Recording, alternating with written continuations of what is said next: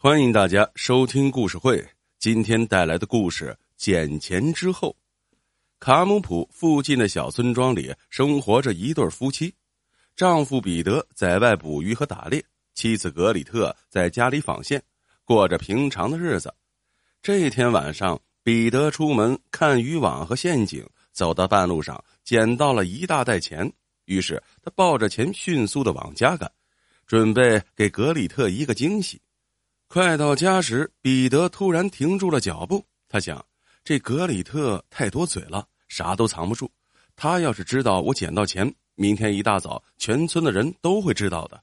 于是，彼得把钱袋藏到了一棵大树的后面，然后接着去看渔网和陷阱。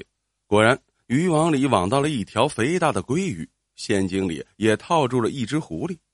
他弄死了鲑鱼和狐狸。再把鲑鱼放到陷阱里，把狐狸放到渔网里，然后做好这一切，他就回家了。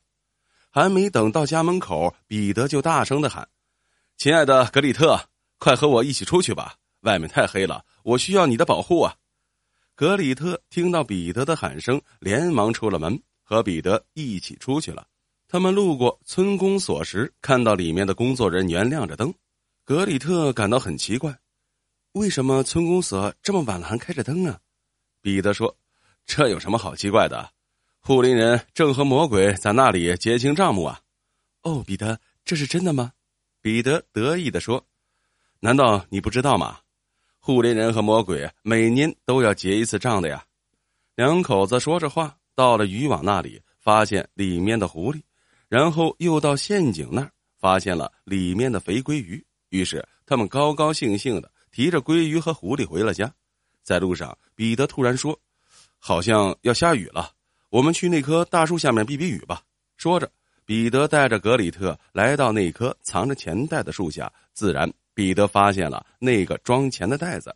彼得说：“亲爱的，我们快点回家吧，不能让别人发现我们捡了钱。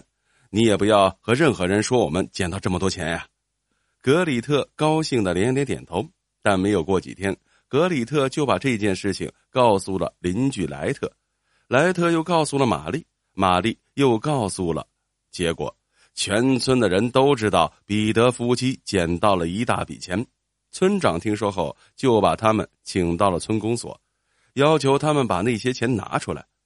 彼得对村长说：“我们没有捡到钱啊。”村长说：“你的妻子亲口对别人说的呀，你还是乖乖的交出来吧。”彼得马上站起来，急着直摆手：“村长先生，你又不是不知道，我妻子总是会说一些不着边际的话呀。”格里特听到丈夫这么说，她生气了，喊道：“天哪，你是在说我愚蠢吗？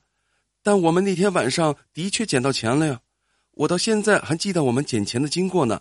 那是在护林人和魔鬼结账的晚上，而我们刚好在渔网里捕到了狐狸，在陷阱里抓到了鲑鱼呀。”彼得朝村长一摊手说：“村长先生，你也听到了，我还用说什么吗？”村长不耐烦的朝他们挥挥手说：“我终于知道是怎么回事了。哦，行了，你快带他回家吧。”